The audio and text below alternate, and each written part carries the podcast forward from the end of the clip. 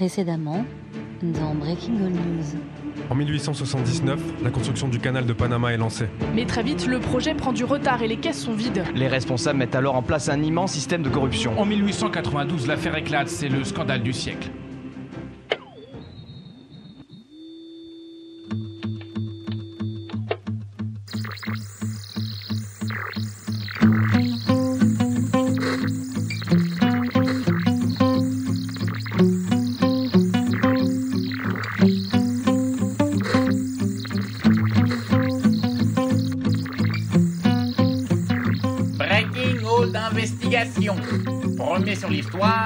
Dernier sur l'enquête.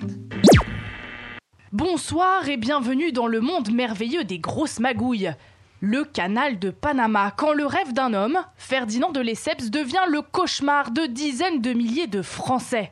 La raison Une corruption politique et médiatique d'ampleur. Une histoire de gros sous, de larmes déchirantes et de fièvre jaune et spéculative que nous vous révélons ce soir. Une affaire en passe de devenir le plus grand scandale financier et politique de la Troisième République. Malversation, fraude, on n'imaginait pas ce qu'on allait découvrir. Panama, le scandale du canal, une enquête signée par une de nos journalistes. Mais vous n'entendrez ni son nom ni sa voix, parce que finalement, c'est moi la tête d'affiche. D'habitude, notre histoire commence toujours avec un petit portrait. Celui d'une victime, comme on les appelle chez nous. D'habitude, on va chez les pauvres. Mais cette fois, ce sont les riches qui ont tout perdu. Apolline nous a donné rendez-vous dans sa grande maison à Lyon. 110 mètres carrés, plutôt cossu. On a sonné à l'entrée. Bonjour. Entrez, c'est par là. Navré, je ne vous propose pas de vous asseoir, on a tout vendu. Euh, la bonne est partie et bah, le mobilier aussi. La faillite, la banqueroute. Appelez ça comme vous voulez. En tout cas, chez Apolline, ça va pas fort. C'est à cause d'un emprunt qu'elle a fait. Un emprunt qui semblait pourtant être une très bonne affaire. À l'époque, tous les journaux en parlaient, et puis euh, c'est un nouveau projet de Ferdinand de Lesseps. Il avait eu tellement de succès avec son canal de Suez, avec sa réputation, on lui faisait une confiance aveugle. Jamais, franchement, jamais on se serait douté. Avec mon époux, on n'a pas hésité, on s'est dit, euh, le canal de Panama, ce sera forcément un grand projet, on, on se voyait déjà toucher le jackpot. Mais voilà, l'entreprise de Ferdinand de Lesseps, c'était finalement pas un plan en or. Et des épargnants ruinés comme Apolline, il y en a 85 000 en France. J'aurais mieux fait de planquer tous mes bifetons sous l'oreiller plutôt que de miser sur ce maudit canal. Alors nous, on a laissé Apolline dans son intérieur vide. Allez, on vous remet du violon. Et on vous raconte la suite. Son mari, parti.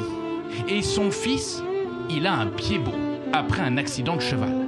Alors forcément, à la rédac, ça nous rend tous très tristes. Et si vous, vous n'êtes pas ému, c'est que notre séquence, ben elle a pas bien marché. Alors on a voulu savoir comment Apolline s'était retrouvée dans la panade. On a pris un billet, on est monté dans un bateau et on y est allé, au Panama. Ah, le Panama. C'est 30 degrés à l'ombre. Fait chaud, hein Ces paysages de cartes postales, ces poissons frits, et ben tout ça, on oublie. Ce qu'on voulait voir, c'était le fameux canal. Eh ben, on n'a pas vu grand-chose. Un gros trou, un chantier déserté, et pas vraiment de travaux. On a surtout entendu le bruit du vent. Oh là Y a quelqu'un Quelqu'un Y a quelqu'un Y a quelqu'un Y a quelqu'un Y a quelqu'un Y a quelqu'un Et puis, une ombre s'est approchée de nous. Lui, c'est Guillermo. Et Guillermo, il tousse un peu. C'est pas la grande forme. J'ai la fièvre jaune et la malaria. Beaucoup de travailleurs sont morts ici. Des frères, des cousins, des villages entiers. Il fait trop chaud et on n'a pas de pause. C'est toujours plus de travail. Ce canal a déjà coûté beaucoup de vies. Pour nous, c'est le canal de la mort. Alors on est d'accord, il y a mieux comme surnom. Faut dire qu'il a pas bonne réputation ici, le chantier de Ferdinand de Lesseps. Surtout qu'il s'y passe plus grand chose, comme si on s'apprêtait à quitter le navire. On a essayé de poser des questions à des responsables. Voilà ce qu'on nous a répondu. Bonjour. Ah, vous êtes journaliste? Non, non, mais on, là, on dira rien. On dira rien ici. Euh, partez maintenant, éteignez ce micro, je vous vois là. Non, mais on, on dira rien. Euh, maintenant, il faut partir, sinon j'appelle la police. Mais vous nous connaissez. On est tenace et on a fini par en avoir une de réponse. Et c'est un lanceur d'alerte qui nous a contactés. Pour lui, pas de doute, on a affaire à un vaste système de corruption. Ah, les poucaves. Chez Breaking All d'Investigation, on adore ça et on en prend soin. Allez, on se lâche. Le grand jeu, salle noire, petit coussin pour s'asseoir, avec en bonus une voix modifiée, pas de nom et pas de date. Depuis le début, c'est une arnaque, un fiasco. Je l'ai vu tout de suite quand ils ont choisi le projet qu'on n'allait pas rentrer dans nos frais. Je me suis dit, ces mecs, c'était professionnels de l'amateurisme. C'était pas rentable. La compagnie qui était chargée de financer le canal était en banqueroute. Alors, ils ont arrosé des médias et des parlementaires pour financer le canal. Tout le monde est mouillé. Et pourquoi au final? Des dizaines de milliers de morts, la ruine de 85 000 Français. C'est un scandale d'État, le plus gros scandale financier et politique de la Troisième République. Celui qui tenait les ficelles, c'était Renard. Jacques de Renard. On aurait bien aimé lui poser quelques questions à lui aussi. Sauf que le cum, eh ben il est dead. Suicide, mort violente, la justice enquête encore, mais chez Breaking All d'investigation, on s'est dit que c'était une drôle de coïncidence. Nous, cette histoire, ça nous a fait penser à un film.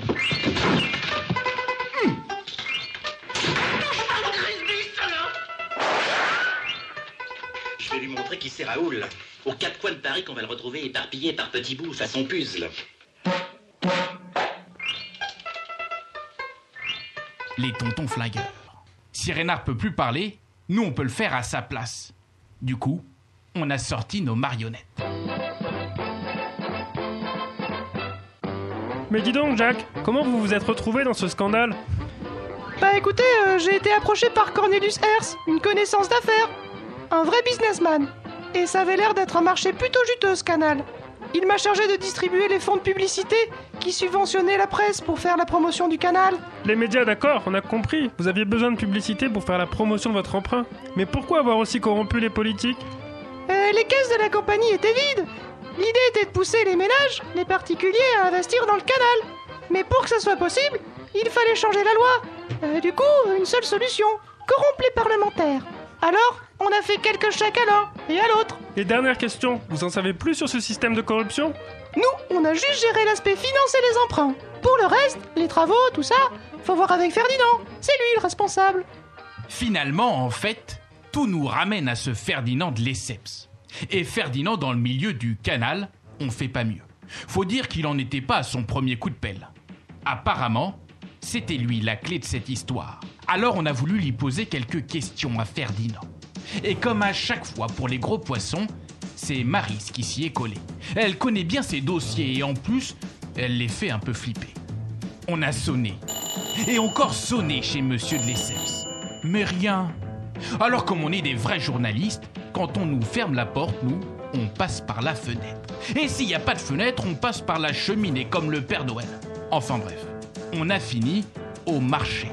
Et surprise, c'est lui, là-bas, avec son chapeau. Oui, oui, un Panama. Euh, bonjour monsieur de Lesseps, Marie, tête d'affiche, Breaking Gold d'investigation. Oh. Euh, Ça fait des semaines qu'on veut vous Non, poser non, des questions, c'est possible? Non, non, non, je fais mon marché, envoyez-moi une ici. Mais on a fait ça, monsieur de Lesseps. On, on veut juste vous parler du scandale de Panama. Vous savez que des milliers de Français ont été ruinés avec cette histoire Eh, mais, mais où vous courez comme ça? M- Monsieur de Lesseps Arrêtez-vous Monsieur de Lesseps Monsieur de Lesseps Euh, Tu, tu l'as bien eu là quand il nous a dit non? Euh, Suis-le, suis-le, suis-le Parce que Ferdinand, il sait peut-être pas creuser des canaux. Par contre, il a une sacrée foulée quand il court. Monsieur de Lesseps Monsieur Lesseps, arrêtez-vous M- Monsieur Lesseps Ah Ferdinand de Lesseps commence à ralentir. Faut dire qu'il est essoufflé. Et que Marise, à force de suivre des lascars, elle a gagné en endurance.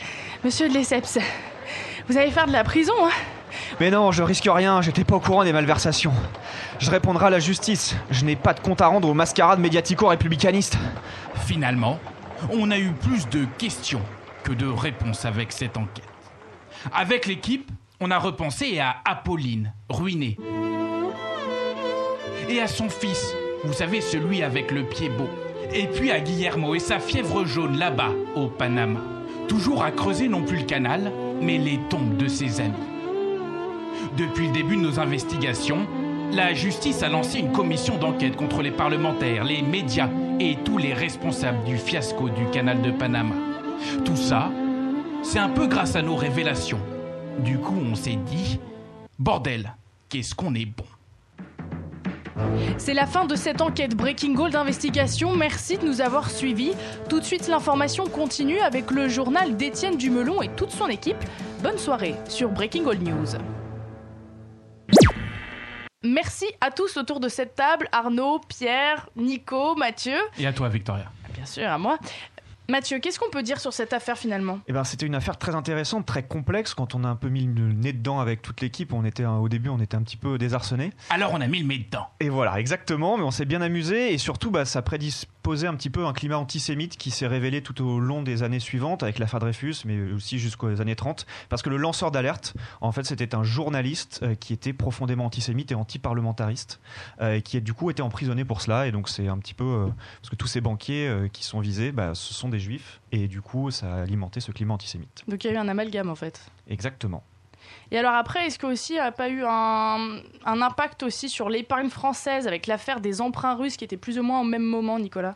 Euh, en fait, entre cette affaire-là et celle des emprunts russes, justement, les, les Français derrière ont eu très peur pour leur épargne. Et historiquement, c'est encore un peu dans l'ADN des Français. C'est pour ça aujourd'hui qu'ils préfèrent euh, leur assurance vie et leur livret A. Ouais. Merci les garçons et surtout merci à vous tous, auditeurs. Votre soutien et votre fidélité sont précieux. Alors n'oubliez pas de vous abonner sur nos plateformes d'écoute, notre page Facebook et de nous suivre sur Twitter et Instagram. Rien que ça, pour ne rien rater des prochains épisodes d'ailleurs. Si vous avez des idées, des envies, des propositions de thématiques, n'hésitez pas à nous en faire part. Et merci, à la prochaine